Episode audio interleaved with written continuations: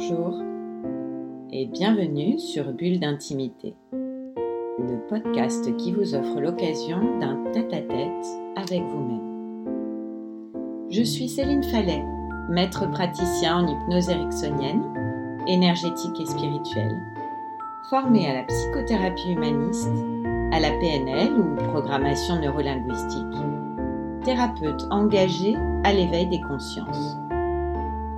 Ce podcast Bulle d'intimité numéro 10 est intitulé À la recherche de l'harmonie. Qu'est-ce que l'harmonie pour vous?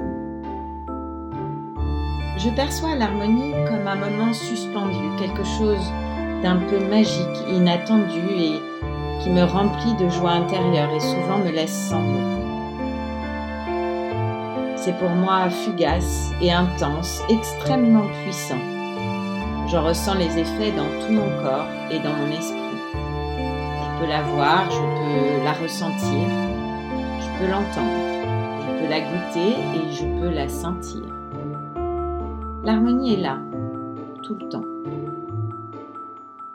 Ce qui peut être difficile, c'est d'être suffisamment disponible, suffisamment patient pour la percevoir avec tous nos sens en éveil je partage avec vous la définition du Larousse. L'harmonie est, au sens général, dérivée du grec harmoten, assemblée.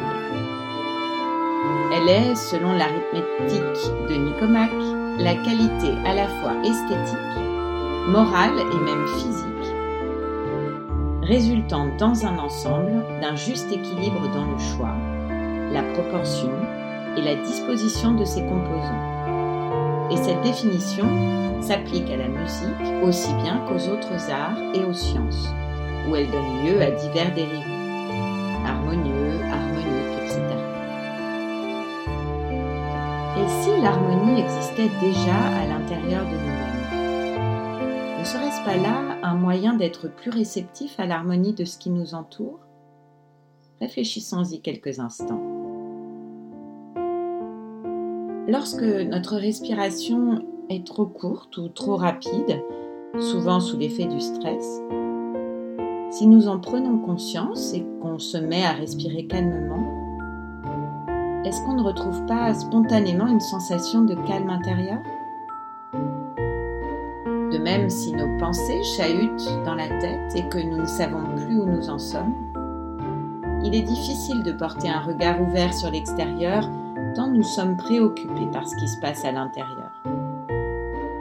Alors, quand nous décidons de stopper ces pensées qui sont comme le hamster dans sa roue, par une parole apaisante et réaliste, on se sent tout à coup libéré, léger, le calme après la tempête.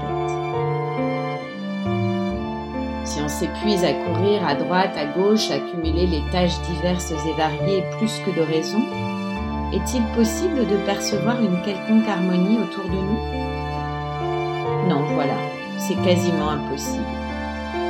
Pour nous rendre disponibles et être réceptifs à la beauté de ce qui nous entoure, nous devons nous arrêter. Arrêter d'être focalisés sur demain, sur hier, sur les peurs, sur les charges, les frustrations, les regrets, car tout à coup, quand nous décidons volontairement de dire stop à ce tumulte intérieur, alors les yeux s'écarquillent, les oreilles se tendent, les papilles s'aiguisent et le cœur s'ouvre à tout ce que l'univers a de bon à nous offrir. Tout est là.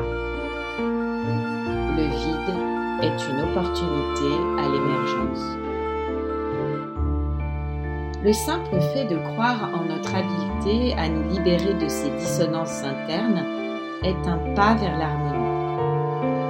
Nier cette capacité, c'est tout simplement continuer à alimenter, à activer les obstacles internes, qui sont souvent nos programmations négatives, qui nous empêchent d'expérimenter la beauté que la vie a à nous offrir.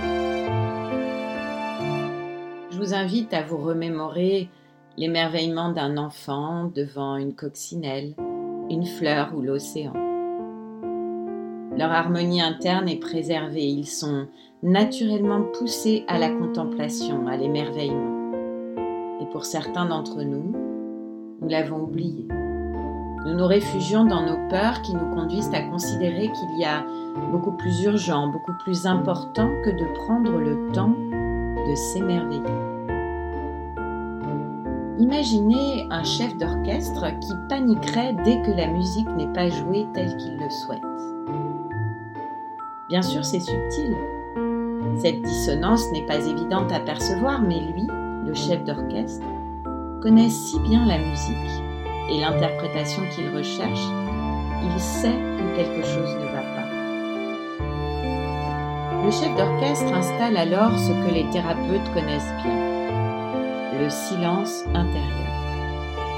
Faire le vide de ses pensées, cesser tout désir d'interprétation, mettre tous nos sens et notre intuition au premier plan et écouter. Écouter vraiment. Le vide ouvre d'autres possibles.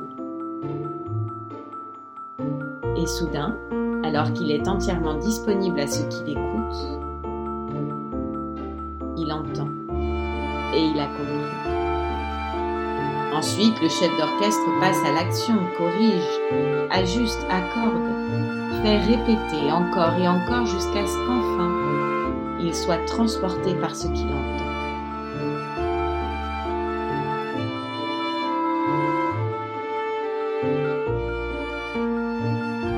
Épictète, dans son manuel, dit Parmi les choses qui existent, certaines dépendent de nous, d'autres non. Ce qui dépend de nous est libre naturellement, ne connaît ni obstacle ni entrave.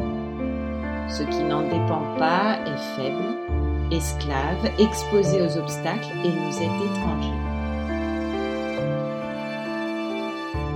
Donc, nous dit Épictète, Rappelle-toi que si tu tiens pour libre ce qui est naturellement esclave, et pour un bien propre ce qui t'est étranger, tu vivras contrarié, chagriné, tourmenté.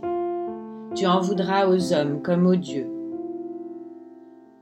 Mais si tu ne juges tiens que ce qu'il l'est vraiment, et tout le reste étranger, jamais personne ne saura te contraindre ni te barrer la route. Tu ne t'en prendras à personne, n'accuseras personne, ne feras jamais rien contre ton gré.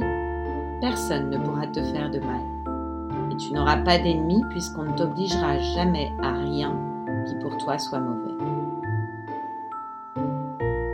Voilà, changer nous-mêmes pour que notre monde change. Nous sommes les architectes de notre réalité. Belle et ambitieuse perspective Je vous laisse y réfléchir. Et pour ceux qui le désirent, je vous propose d'expérimenter l'hypnose avec un enregistrement. Devenez le chef d'orchestre de votre harmonie intérieure. Une bulle d'intimité à votre disposition. J'espère que ça vous plaira. Alors je vous dis à bientôt et je vous retrouve très vite à l'occasion du prochain podcast Bulle d'intimité.